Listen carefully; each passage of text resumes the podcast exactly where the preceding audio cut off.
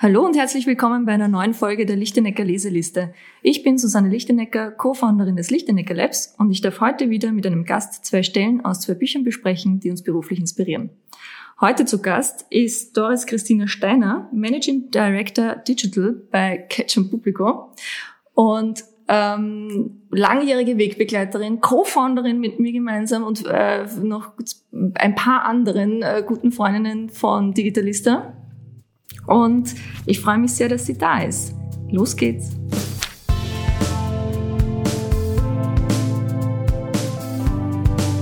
Die Lichtenecker Leseliste. Hallo Doris. das war das Zeichen, dass es losgeht, gell? Ähm, wie geht's dir? Gut, danke für die Einladung. Habe mich sehr gefreut, wie du mich über Instagram angeschrieben hast, wie ich gerade ein aktuelles Buch gepostet habe, mhm. ob ich nicht auch bei dir im Podcast vorbeikommen kann. Ja, das ist meine, meine Strategie für Gastakquirierung. Ich schaue einfach, wer gerade irgendwelche Bücher postet, was er gerade liest und so. Du kannst aber auch bei mir drüber reden. Muss das nicht nur auf Instagram posten. Gute Akquise. ja, ähm, ich habe schon erwähnt, du bist schon langjährige Wegbegleiterin, hast schon, ich hoffe, ihr habt den, den aktuellen Titel und Arbeitsplatz äh, richtig gesagt. Du hast mhm. Schon sehr viele Karriereschritte hinter dir. Jung, hübsch, erfolgreich. Ah. Und ähm, wobei das war schon wieder sexistisch, gell? ähm, und ja, bin gespannt, was für Buch du mit hast. Erzähl einmal. Ja. Ich habe lange überlegt, welches Buch ich tatsächlich äh, mitnehme, da ich viel lese. Und ich gesehen habe, dass viele deiner Gäste Management- oder Fachbücher mitnehmen. Ich lese aber kaum Management- oder Fachbücher. Ich lese hauptsächlich Belletristik und habe daher ein Werk mitgenommen, das mich ähm, die letzten quasi zwei Jahre intensiv ähm, gefangen hat, nämlich ähm, die neapolitanische Saga von Elena Ferrante. Also meine geniale Freundin ist der erste Teil davon. Mhm. Insgesamt 1600 Seiten, mhm. äh, aufgeteilt auf vier Bücher. Und es ist einfach eins der Werke, die mich wirklich ähm, total in den Bann gezogen haben, die auch äh, Anstoß waren, über viele Dinge nachzudenken, über die eigene Entwicklung ähm, als Frau, als Mensch. Äh, und daher musste ich das mitnehmen zu dir. Mhm, mhm, mhm, Spannend, weil du hast es tatsächlich schon, weil du das jetzt sagst, ja, das haben wir, du hast den ersten Teil auch schon auf Instagram damals, glaube ich, gepostet, genau. was du gelesen hast. Und ähm, dachte mir noch interessant, weil das irgendwie so sizilianische, mhm. oder? Auf Sizilien spielt das, glaube genau. ich, irgendwie. Es spielt in, äh, in Rione, äh, das ist ein armer Vorort von Neapel, mhm. beginnt in den 50ern und geht bis über die Jetztzeit, ähm, über die Freundschaft von zwei Mädchen von fünf Jahren bis 70 Jahren, okay. aufgeteilt auf vier Bänden und auch die ähm, die Enge und auch die Schwierigkeit dieser Freundschaft und, und auch die unterschiedlichen Wege, die diese zwei Frauen einschlagen über ihr gesamtes Leben. Mhm. Ähm, wann sie wieder auseinandergehen, äh, wann sie sich wieder treffen zu bestimmten Zeitpunkten. Sie haben teilweise jahrzehntelang wieder Funkstille dazwischen.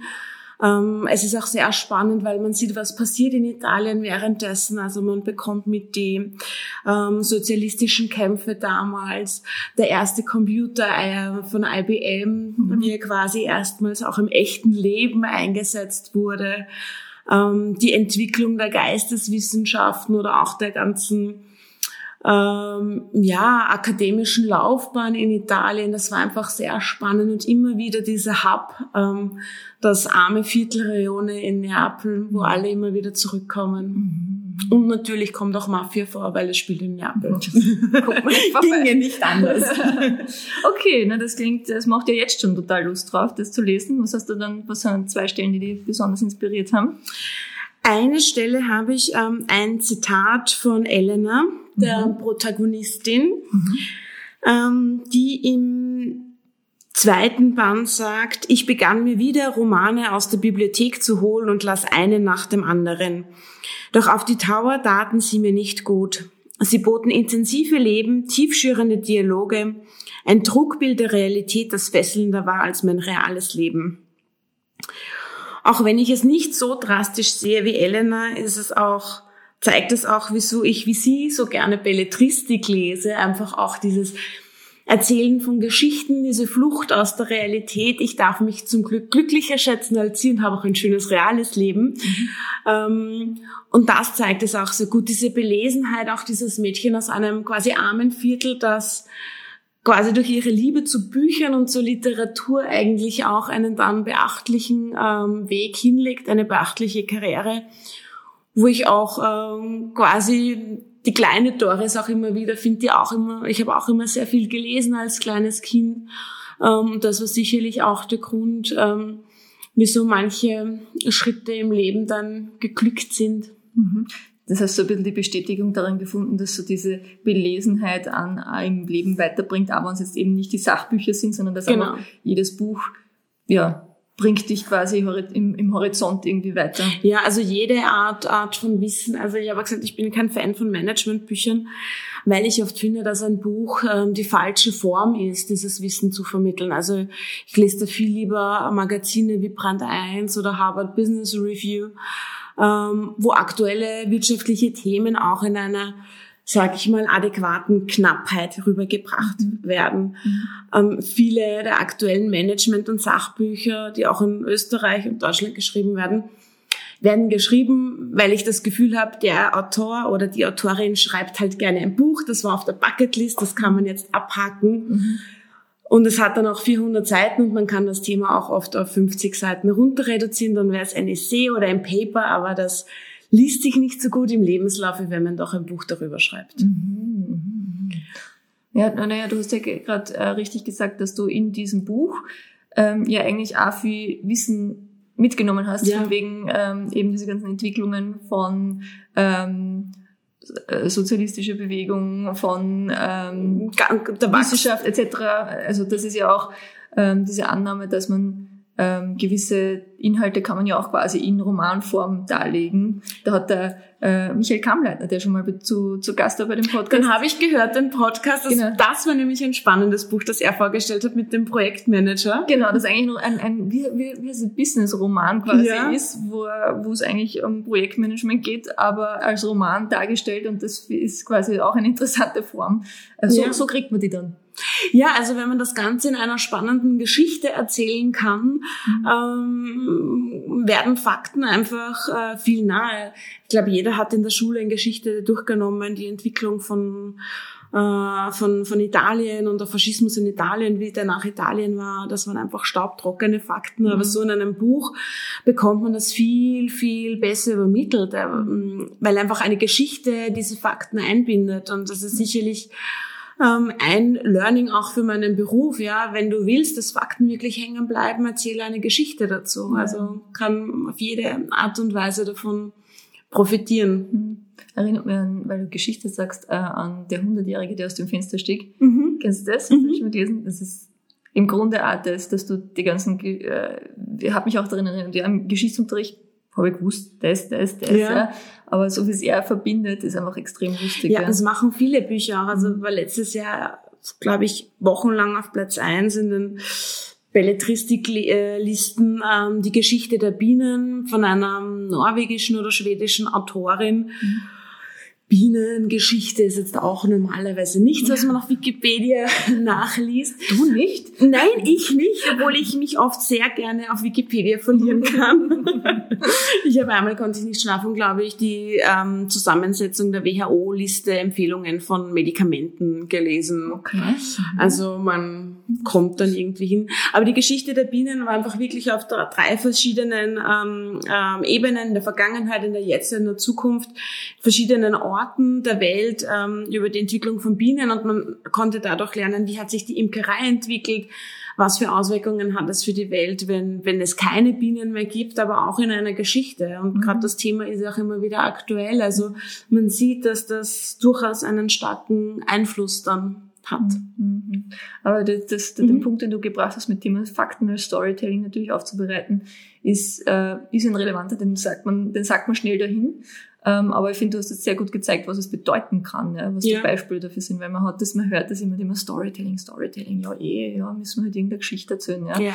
Aber wie genau, was, wie kann das ausschauen? Und ich finde, das sind gerade sehr interessante Beispiele dafür, ja, und ich finde, da kann man eigentlich äh, auch in unserem Bereich, ja, Design, Digital, Kommunikation, kann man wahnsinnig viel aus der Kunst lernen. Also mhm. ich fand auch den Podcast sehr spannend mit Dani Terbo, mhm. die bei dir, ich lese auch ihren Blog Fridays at the Museum sehr gerne. Mhm.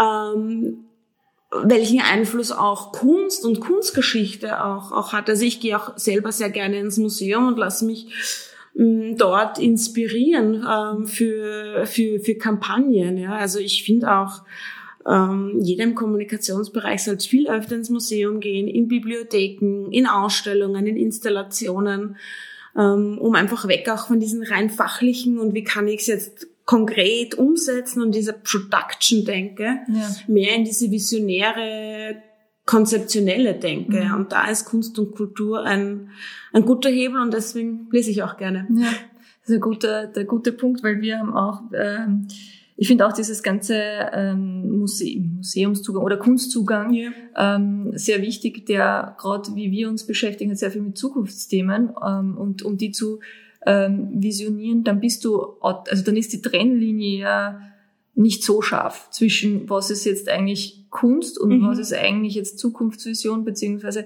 du kannst es dann auch sehr runterbrechen, wenn man mit Unternehmen zusammenarbeitet, die dann sagen, ja, aber pff, äh, ich brauche das ja jetzt nicht, weil das ist ja irgendwie, wie ich mir ähm, irgendeine, irgendeine Installation, wie keine Ahnung, diese Technologie mein Unternehmen oder wie die Welt dann ausschaut, das brauche ich nicht. Und dann kommen wir aber oft an diesen Punkt, dass, sie sagen, dass man gemeinsam feststellt, aber schon, weil ähm, du hast vielleicht als Geschäftsführung oder als ähm, oberes Management eine gewisse Vision, aber haben das alle deine Mitarbeiter und du brauchst ein Medium, um es denen klarzumachen, ja. um es denen zu zeigen. Und da äh, kann ich zwar alle ins Museum schicken, aber dann hat es wieder kann vielleicht nicht den relevanten Zugang zu deinem eigenen Unternehmen. Und wenn du das quasi den deine eigene Kunst Ausstellung oder nennen wir sich Kunstausstellung, sondern eben ähm, Installation zu deiner Zukunft ähm, oder deiner visionierten Zukunft machst und äh, das den, den, deinen Mitarbeitern als Konzern zu, zugänglich machst, dann ähm,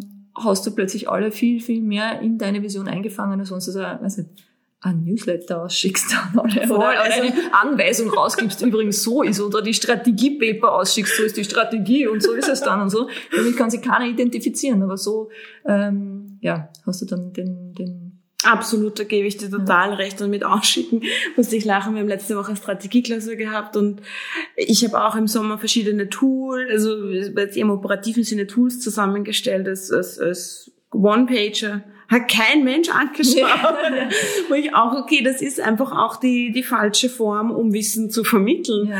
Aber wieso ist es trotzdem die vorherrschende Form bei uns im Berufsalltag? Ja. Mhm. Also natürlich auch andere Formate entwickelt, um genau dieses Wissen dann auch, auch äh, quasi den Leuten zugänglich zu machen. Aber mh, mm, einfach mal schnell was durchschicken ist es oft nicht. Und auch im, im digitalen Bereich, es ist oft reden, ähm, angreifen, fühlen, riechen, ähm, einfach die Sinne erweitern. Genau, genau.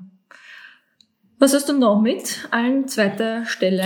Eine zweite Stelle, ich meine, das ist auch ein großer, ähm, das Buch hat einen sehr großen feministischen Charakter auch, ähm, weil es eben um die Entwicklung von, von zwei Frauen aus, aus ärmlichen Verhältnissen, die beide dann doch auf ihre Art und Weise sehr erfolgreich sind, aber auch ihre Schwierigkeiten haben. Thema Vereinbarung, Beruf und Familien, das, das ist heute immer noch ein Thema, das stellen wir uns vor, Italien der 60er, 70er Jahre. Auch kein einfaches Pflaster für das Thema. Ähm, Im dritten Band ähm, gibt es ein Zitat, ähm, das ich sehr toll finde. Eine Gemeinschaft, die es normal findet, so viel weibliche Intelligenz mit der Sorge um Kinder und Haushalt zu ersticken, schadet sich selbst und merkt es nicht mal. Mhm. Ähm, und das trifft es sehr gut. Top aktuell. Hm? Top aktuell. Mhm. Ähm, ist in Geschichte der getrennten Wege, ist der dritte Band, da waren sie beide ähm, zwischen 30 und 40. Ähm, also da, wo, wo, wo bei wo, allen irgendwie gerade so dieses Thema ja. wichtig ist. Ja. Ähm, und da sieht man auch wieder, es ist immer noch ähm, top aktuell. Ähm, es sind zwar einige Themen, mit denen die Protagonistinnen zu kämpfen hatten, mit äh, Männern, die sie einsperren, quasi, wenn sie doch jetzt arbeiten gehen wollen. Also heutzutage zum Glück nicht mehr ist. Ähm, aber wir haben auch oft Themen, ja. Zum einen, ähm, dass Frauen nach Karenz, nach Kinder quasi nicht mehr in Positionen gelassen werden, dass viele sich auch selbst entscheiden, ähm, bestimmte Positionen nicht mehr einzunehmen. Also wir haben da wirklich auch einen Female Brain Drain. Ähm, und ähm, das fand ich einfach sehr spannend, dass es damals schon so war, oder die, die Autorin das auch quasi projiziert hat auf die damalige Zeit und einfach auch, dass es jetzt so gültig ist. Ja, und so du sagst, dass die Aussage, die stimmt ja auch so, ja. Also mhm. es ist ja auch was Schades, wenn du wirklich, also schade, dass du den, ja, den Weib, die weibliche Perspektive oder die weiblichen Ressourcen dann ähm, nur in einem Weg siehst, die, den einzusetzen, anstatt den halt auch ähm, quasi breiter ja. zu nutzen, sagen wir jetzt einmal, wenn man das jetzt wirklich auf einen Ressourcen, ähm, auf Ressourcenblick zu ja, reduziert. Ja. Aber also auch Ressourcen und generell das Weiterbringen der Gesellschaft. Ja. Es braucht äh, Männer und Frauen, mhm. ähm, Junge und Erwachsene und da einfach eine, eine Gruppe auszuklammern. Es gibt viele Initiativen, politische, wirtschaftliche, mhm. ähm, idealistische, die dagegen arbeiten. Mit Digitalisten haben wir damals eigentlich schon ähm, sehr in die Richtung gearbeitet. Das ist mhm. auch äh, oder wie wir in den Vorgesprächen festgestellt haben, da waren wir Mitte 20, mhm. äh, wie wir das initiiert haben. Ähm, wie, wie viel da auch zum Glück schon passiert ist, wenn ich dran mhm. denke, dass wir ähm, diese Gehaltsstudien gemacht haben. Ähm, aber trotzdem sieht man auch, wie viel noch quasi gemacht werden muss und nicht nur für Frauen, auch für Männer, ja, dass Männer in Karenz gehen können und dass Männer nicht alle automatisch eine Vorstandskarriere anstreben. Und das sieht man auch, wenn man ähm, jüngere Kollegen und Kolleginnen anstellt, unabhängig ob Männer oder Frauen, die auch sagen, sie wollen nicht mehr 60 Stunden arbeiten, so wie es wir vielleicht zu Beginn am Anfang noch gemacht haben. Mhm. Ähm, sie wollen auch mehr, mehr Leben haben und dahin wird die Richtung hingehen, ob mit oder ohne Kinder. Das ist äh, eine persönliche Entscheidung für jeden, aber ja. Aber du hast jetzt auch einen interessanten Punkt gesagt, denn ähm, das war zwar kein Buch, aber ein interessanter Artikel, den ich gelesen habe, zu warum es auch wichtig ist. Und das hatten wir bei Digitalista hatten wir immer den Anspruch, dass wir, es konnten ja auch Männer Mitglied werden bei mhm. uns. Und es ging ja auch darum, quasi die Rollenbilder beider, beider Geschlechter mhm. neu zu definieren. Und ähm, da es gibt ja auch viele Initiativen, wo Frauen Coden lernen sollen und die sollen sich ja bitte alle jetzt in die MINT-Fächer schmeißen und so. Und das ist auch völlig in Ordnung und gut so. Aber wenn man nur diese Verantwortung den Frauen überlässt, sie sollen sich bitte jetzt da engagieren, in diese Richtung zu gehen, dann wertet man noch mehr alles ab, was Frauen bisher getan haben, Kindergärtnerinnen, Lehrerinnen etc. Mhm. Weil dann ist es quasi noch mehr weniger wert, als dass man sagt, und die Männer, Initiativen für Kindergärtner, Initiative für ähm, Pflegeberufe etc. Ja? Weil automatisch, wenn du das gleicher machst, werden erstens auch die Löhne in diesen in den mhm. anderen Bereichen steigen. Mein kleinster Sohn hat jetzt gerade im Kindergarten angefangen. Mein Mann hat die Frage gestellt, warum es eigentlich in seiner Gruppe keinen einzigen Kindergärtner gibt, weil er das schade findet, weil ich wenn wir uns das jetzt anschauen, meine, unsere Kinder kommen in, in Einrichtungen, zu äh, Betreuungseinrichtungen und kriegen da eigentlich ein Weltbild äh, gleich einmal vorgesetzt, von wegen, die Frauen passen auf mir auf, die Männer gingen arbeiten, ähm, ist, ist, ist irgendwie schade, ja. Und gleichzeitig zu Hause kriegst du auch die männliche und die weibliche Rolle, wenn du jetzt in einem klassischen Familienverbund bist. Es gibt genug andere, mhm. die sind auch okay, ja, und das ist auch super so. Aber wenn wir jetzt nur von dem ausgehen und dann wird dir in der, in der Betreuungseinrichtung ein völlig anderes Bild da gezeigt und die Antwort von der Betreuerin war so, ja, wir haben immer gehabt, aber den, hat, dem war es halt zu wenig bezahlt. Ja. Und das ist halt, man muss, ich glaube, man muss halt da mit diesem ganzen, diesem Satz, den du in dem Buch da zitiert hast, von wegen, ähm, die, die, das zu reduzieren oder die, also ich weiß jetzt nicht, wie es genau geheißen hat, auf, äh, wenn man das quasi die auf Haushalt und äh, die weibliche Intelligenz mit der Sorge um Kinder und Haushalt zu ersticken. Genau, muss man auch sagen, ähm, die andere Seite, die männliche Intelligenz auch dafür zu nutzen, ja. Ja. Typischer äh, äh Stichwort dazu Mental Load, ja, also dieses ganze an alles denken, was halt noch ja. sonst so. Da gebe ich dir voll recht und ich bin auch überhaupt kein Fan davon zu sagen, das ist typisch männlich, das ist typisch weiblich, weil das gibt es nicht. Es, es ähm, es gibt manche, die sich Geschlechter klischeemäßig verhalten, aber es gibt genauso viele, die das nicht tun. Also man muss aufhören, in Mädchen und Bube und Mann und Frau zu unterteilen und jeden einfach als Individuum zu sehen, mhm. der oder die am meisten äh, mit, äh, mitnimmt. Also ich sage auch nicht, alle Frauen müssen sofort nach Mutterschutz 40 Stunden wieder arbeiten, äh, wenn das jemand nicht möchte. Auch okay. Also es muss auch diese Wahlfreiheit sein, die auch nicht verurteilt wird, egal mhm. in welche Richtung aber eben auch vom Mann. Ja, genau. Wenn also, ein Mann sagt, nee, ich bin gerne Hausmann, ich bleib daheim, ich kann das gut, ich mache das gern, dann soll das genauso ähm, gelobt werden. Wenn ein Mann in Teilzeit arbeiten möchte, soll das genauso möglich sein, ohne blöde Kommentare genau. äh, wie bei Frauen. Ich finde es schade, dass wir 2018 immer noch darüber diskutieren müssen. Ja, und gleichzeitig zeigt es, dass wir zwar viel errungen haben und so, und dass dann, dass dann dass man genau darunter dann einmal schnell den Blick dafür verliert, was eben dann uns wieder entschlüpft sozusagen, wo, ja. man, wo man dann irgendwie so drüber schaut und so, ist eh nicht so, ist eh nicht so schlecht und so. Und dann ähm, kommt man halt auch nicht voran, ja. Ja. Wie immer, natürlich ist es dann in Feminismus abgeklärt, das ja eh klar. Ja, also ich finde, das sind einfach Themen, die einfach sehr, sehr beherrschend sind ja. in sehr vielen Dingen, die man tun will oder auch ein, ein und auch im beruflichen, wie du ein Team zusammensetzt, ja, mhm. wie du da eine Ausgeglichenheit auch auch schaffst und eine Diversität, ja. Genau. Nicht nur Diversität, nicht nur im Sinne von oh, gleich viel Männer und Frauen, sondern verschiedliche ähm, Herkünfte, Hintergründe, mhm.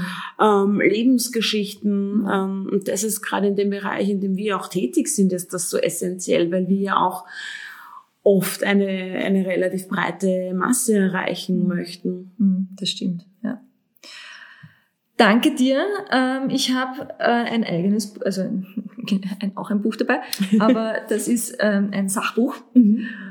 Und es wird trotzdem für dich spannend sein. Sehr gut. ähm, es geht um äh, Super Forecasting, nennt sich äh, und zwar die Kunst der richtigen Prognose von Philip Tedlock und Dan Gardner.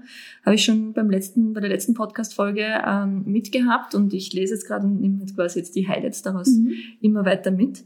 Und ähm, zum Thema Sachbuch, ähm, ich stimme dir zu, dass es oft so ist, dass man ähm, Sachbücher äh, mehr des Egos des Autors wegen, ähm, dass einem die unterkommen, als dass ähm, dann wirklich, also viele kannst du tatsächlich kürzen, das stimmt. Ähm, aber gleichzeitig nehme ich doch von vielen immer irgendwas mit. Und ähm, da bin ich zu, ich, ich habe das Problem, dass mich einfach so viele Felder interessieren ähm, und dass mein, mein Medium ist, ähm, um am am effektivsten viel über andere, über so viele Bereiche wie möglich mhm. zu, mitzubekommen. Das finde ich sehr spannend, weil ich denke mir dann auch bei äh, Fachbüchern, ich habe ein super, also ich nehme aus jedem Buch nahezu ja. was mit. Super Gedanke, aber ich denke mir, wieso habe ich dafür 400 Seiten lesen müssen, wenn ich es in 40 Seiten ja. genauso ja. mitbekommen habe? Also ich habe mir angewöhnt, ich höre viel Podcasts in den Bereichen, ja. weil ich bin wie du, ich will wahnsinnig viel wissen und mich interessieren viele Themen. Ich kann nicht zu allen Bücher lesen, weil dann könnte ich meine schönen Bücher nicht lesen, ja. meine Belletristik. Aber genau für dich ist dieser Podcast den wir da hier machen. Ja, deswegen höre ich ihn ja, ich höre ihn ja wirklich. genau, weil da, genau das ist der Gedanke daraus, dass man sagt, ich, auch bei mir ist so, der liest das Buch und ich denke mir, ja, wieder auf einer Leseliste von mir drauf und pff, kann ich in ja, in 20 Jahren, wenn ich die anderen Bücher alle gelesen habe, komme ich da mal dazu. Aber wenn ich einen Podcast höre, und ich höre auch viele Podcasts, und die Highlights daraus höre, dann muss ich vielleicht nicht immer jedes Buch lesen. Das stimmt. Das ist der Daher alle anderen sollen viel lesen und in genau. 15 Minuten mir erzählen können, was es in dem Buch geht. Genau. Und dann zu Gast kommen, damit die Doris immer weiß, was los ist. Sehr gut. Ich brauche zum Beispiel Bad Blood nicht mehr lesen, ja. weil das hat die Judith super zusammengefasst Gell? in der vorigen Folge. Finde ich auch, ja. Und man ist aber so drinnen gewesen. Irgendwie ja, total. Es war total spannend. Ja. um, um Super Forecasting geht es eben darum, uh, um die Kunst der richtigen Prognose. Das heißt, um, er beschäftigt sich damit, wie man uh, Prognosen beurteilen kann, beziehungsweise auch, wie man Prognosen selber ähm, treffen kann, die aber auch treffsicher sind. Und der, der erste Teil dieses Buches, wo ich jetzt gerade drinnen stecke, geht sehr, sehr hart mit dem Thema Prognose ins Gericht, weil er sagt, naja, sind eh ähm, nicht wirklich überprüfbar, sind auch ähm, natürlich schwer zu treffen über längeren Horizont. Da passieren einfach so viele Dinge dazwischen, dass, ähm, dass es eher nach Glück aussieht, ob du richtig gelegen bist oder nicht. Und ähm, er vergleicht das sehr, sehr stark oder er fordert im Grunde eine, eine gewisse Wissenschaftlichkeit der Prognose, ähm, damit sich eben nicht jeder einfach als Experte irgendwo hinstellt und sagt, so ist das und jeder, jeder Journalist oder, oder, oder sonstige äh, Entscheider glaubt das einfach, sondern sagt, das muss irgendwie ähm, belegbar sein. Und er hat das verglichen mit der Medizin früher, ähm, wo die ja nicht empirisch gearbeitet hat. Die, die hat nicht über ihre, also keine Studien durchgeführt und hat nicht in dieser Methodenüberprüfbarkeit eigentlich gearbeitet, sondern du hast halt einfach gemacht, was halt was man halt glaubt hat. Und das hat jetzt eigentlich mm, im Ende 19. bis Anfang 20. Jahrhundert angefangen, dass man da wirklich in die Wissenschaft sozusagen reingeht, so richtig, ähm, in, die, in dieses Experimentieren. Das Experiment per se gibt's ja auch noch nicht so lange. Das kommt mhm. ja auch erst um, äh, um 1900 sowas. Ähm, und da sagt er, dass, dass das eben so schräg ist, wie die Medizin früher gearbeitet hat. Ähm, ja, wir machen die Methode, wurscht, ob es was bringt, weil wenn es nichts bringt, dann war einfach der Typ zu krank oder der, der Mensch zu krank. Ja, das ist, das ist so okay. Hm nicht auch nicht wirklich aus den Fehlern lernen wollen, sondern einfach nur so sehen, okay, ja, das macht man so. Wir machen, und ich habe in, im Podcast für sehr, sehr vielen Folgen zurück, hatte ich auch die Biografie von der Maria Theresa mit.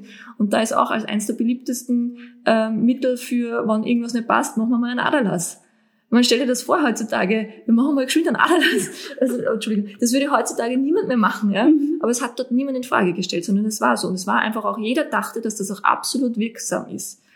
Und das hast du teilweise auch vor Geburten gemacht, was ich mir auch sehr schräg vorstelle. Du hast eh mhm. schon kaum Kraft und dann wird dir dann auch, dann verlierst du so und so Blut dabei. Genau. Also wirklich, wirklich schräg.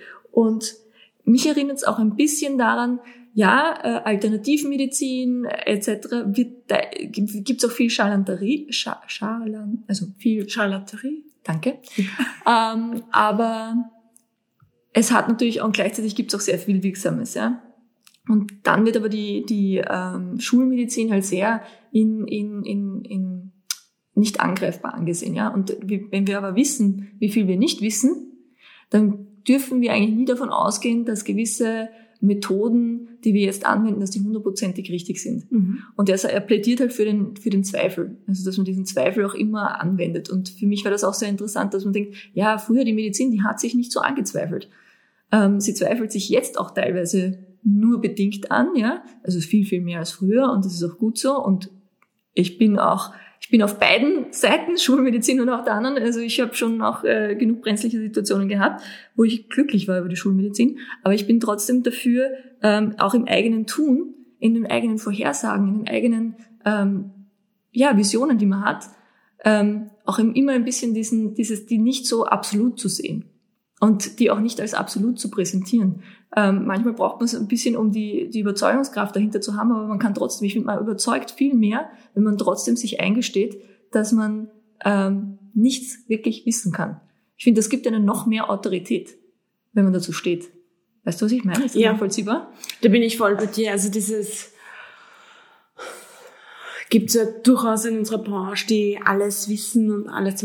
Es ist nicht. Du, du, du weißt nur, was tatsächlich in der Vergangenheit passiert ist und nicht mal das weißt du zu 100 Prozent. Ja? Genau. Ähm, und das ist durchaus ein quasi Zeichen von Größe zu sagen, das weiß ich nicht. Muss ich mich erkundigen oder das kann man nicht sagen. Und es gibt ja in den wenigsten Fällen nur einen richtigen Weg. Ja, genau. Genau. Das ist auch, das sagt er auch, dass man sich viel öfter die Frage steht, stellt, aha, ähm, das ist also das Ergebnis, von dem diese Person ausgeht und der Weg dorthin. Was wäre ein anderer Weg dorthin zu kommen? Das finde ich so interessant. Wenn du dir vorstellst, Total. keine Ahnung, Elon Musk sagt, wir müssen alle auf dem Mars auswandern, ähm, ist ja seine Zukunftsvision im Grunde. Ähm, dann ist es auch interessant zu sagen, okay, wenn das das Ziel ist, oder sagen wir so, der Auslöser ist eigentlich das, dass er sagt, die, die Ressourcen der Erde gehen mhm. zu Ende und wir ähm, nutzen sie so aus. Wenn das das Ziel ist, was wären andere Wege dorthin? Ich meine, Gott sei Dank gibt es eh so viele Menschen auf der Welt, die sich unterschiedliche Gedanken machen zur Lösung von Problemen. Er ist halt nur sehr präsent. Aber ähm, ja, immer diese Leuchtfiguren auch ein bisschen zu hinterfragen mit so, hm, spannend, super, ja, finde find ich auch, auch nicht zu sagen, stimmt nicht, passt auch, was er da macht, mhm. gleichzeitig aber zu sagen, was würde ich, so dieses, der kann es auch nicht wissen, sich ein bisschen selber auch in die, in die, in die Überlegung reinzunehmen, so was würde ich dann mir denken. Ja, und auch Zielsetzungen zu hinterfragen, weil mhm. Vielleicht ist es ein anderer Planet und nicht der. Mars, auf den wir hingehen sollten. Oder vielleicht müssen wir uns einen Erdkern eingraben. Ich weiß es nicht. Ja, ja. Also, genau. ähm, also ich generell dieses kritisch hinterfragen ist, wird immer wichtiger, ähm, auch mit der, mit der Geschwindigkeit, in, in, in, in dem die Welt jetzt passiert, auch im, im Digitalen. Also teilweise auch ähm, schockierend. Ja. Ich habe letztens zusammengestellt an an quasi technischen Tools, die ich jetzt in meiner Arbeit nutze, die ich vor zehn Jahren nicht genutzt habe. Mhm. Damals hatte ich E-Mail ja. und das war's. Ähm, also wie, wie viel, äh, wie viel sich da tut und dieses kritische Hinterfragen ist, ist auch das, was uns gegenüber allen Maschinen, AIs etc. unterscheidet und das ist so ein wichtiges Gut. Ja, genau. Ähm, und dann sagt er noch, dass ähm, Vorhersagen ähm, immer also die Überprüfbarkeit von Vorhersagen er plädiert dafür und gleichzeitig ist es aber extrem schwierig, weil Vorhersagen sind immer unkonkret. Und ja. hat da ein Beispiel, ähm, Steve Ballmer, der äh, ehemalige Microsoft-CEO mhm. vor Ewigkeiten, ähm, hat einmal gesagt zum iPhone, und dieser Satz ist halt super zitiert worden überall, ähm, so das wird sie nicht durchsetzen und wenn, dann haben sie irgendwie so ein also wird nie am globalen Markt einen, einen signifikanten Marktanteil erringen. Und natürlich ist er dafür dann später gebasht worden ohne Ende, weil wenn wir uns anschauen, wo das iPhone steht und wo im Beispiel dazu Microsoft-Handys stehen, ähm, dann würde man im ersten Moment mal sagen, Bullshit-Vorhersage, ja, hat er überhaupt nicht getroffen. Mhm. So, jetzt ist natürlich nur dieser Satz herausgerissen worden, der ist als Prognose und Vorhersage natürlich überall äh, herumgetragen worden. Wenn man sich tatsächlich dann anschaut, was er dann noch weiter gesagt hat, dann sagt er schon viel konkreter, ähm, sie werden vielleicht Geld damit verdienen, ähm, aber am globalen Markt ähm, der Mobiltelefone werden es vielleicht nur zwei bis drei Prozent irgendwann äh, ähm, vereinnahmen. So, und er hat sich das jetzt im, im Rückwärts angeschaut und hat festgestellt, so, so wie man diese erste Aussage nehmen würde, ähm, hat er gar nicht daneben gelegen, weil es muss, äh, was bedeutet, welcher Markt, keinen signifikanten Marktanteil. Von welchem Markt geht man aus? Vom amerikanischen Markt, vom europäischen Markt, vom mhm. internationalen Markt? Und wenn man sagt, für Smartphones oder für, für Mobiltelefone, also das, ist halt in diesem ersten Satz nicht so drinnen und im zweiten, ähm, im weiteren mhm. Interview sieht man dann, dass er eigentlich den ähm, globalen Mobiltelefonmarkt sieht und da hat 2013, ähm, wo er das irgendwie durchgeführt hat, ähm, das iPhone 6% Marktanteil gehabt. Mhm. Sprich mit seinen 2-3%, ja, die waren zu gering, aber es war, die Tendenz aber es war, war nicht ewig weit weg, was jetzt auch nicht mit 6%. Ja. Ja. Und er sagt auch dazu, ja, sie werden schon Geld damit verdienen, ja. Also das heißt, er hat ihnen jetzt auch nicht abgesprochen, dass sie versagen ja. werden, ja. Und dass man so dieses, ähm, bei diesen Aussagen, diesen Verknappungen, dass man da auch immer so ein bisschen noch einmal genauer hinschaut, was ist denn eigentlich genau gemeint, wo kann ich eigentlich konkreter werden, wo kann ich konkreter in die Überprüfbarkeit rein. Mhm. Und das hat mich sehr inspiriert, wo ich einfach sage, wo lese ich jetzt was? Wo sind solche Aussagen drinnen? Wie kann ich mir die jetzt genauer anschauen und, äh, und überprüfen, ja? Und dann kann ich auch viel besser ich voraussagen, wird das so zutreffen in meiner Prognose oder eben nicht. Und das ist schon etwas, was mir dieses Buch schon beigebracht hat, sozusagen, da ein bisschen einen genaueren Blick drauf zu werfen. Ja, total spannend, weil es auch das Gegenteil ist vom, vom vom Medienkonsum jetzt eine Punchline, eine Headline, das reicht oft. Man braucht, man liest den Artikel gar nicht mehr, man liest nur die Headline, mhm. aber das sagt nichts aus. Ja, ich finde ganzen Vorhersagen, ich finde es so spannend, weil da sieht man auch, wie wirklich ähm, visionär, Visionärin ist, weil viele Vorhersagen basieren quasi auf den Learnings aus der Vergangenheit. Das ist eigentlich eine Weiterführung der Vergangenheit. Mhm. Aber wirklich was bahnbrechend Neues ähm, zu sehen oder zu vorsehen, ist, finde ich wahnsinnig spannend, uh, wer das, wer diese Gabe auch hat, ja. ja. Genau. Und er sagt, also da kommt dann später in dem Buch, kommt es dann auf diese Super Forecaster. Es gibt schon Menschen, die da, die da sehr gut sind in sowas. Mhm. Ähm, und das kann aber jeder sein. Das hat jetzt nichts damit zu tun, dass du Wissenschaftler bist, das hat dann nichts damit zu tun, dass du Experte bist, sondern das hat so ein gewisses, äh, eine Denkweise. Mhm. Und die führt er dann später dann noch aus für alle Podcast-Zuhörer, wie ich habe schon letztes Mal gesagt, bleibt dran. ich werde sie ausführen und die Highlights mit euch teilen, damit ihr selber das Buch nicht lesen müsst. Sehr gut. ähm, in diesem Sinne, glaube ich, ähm, sind, wir, sind wir durch. Vielen Dank für deine Zeit und dass du bei uns warst und deine Gedanken mit uns geteilt hast. Danke für die Einladung und das wie immer spannende Gespräch mit dir. Baba, tschüss.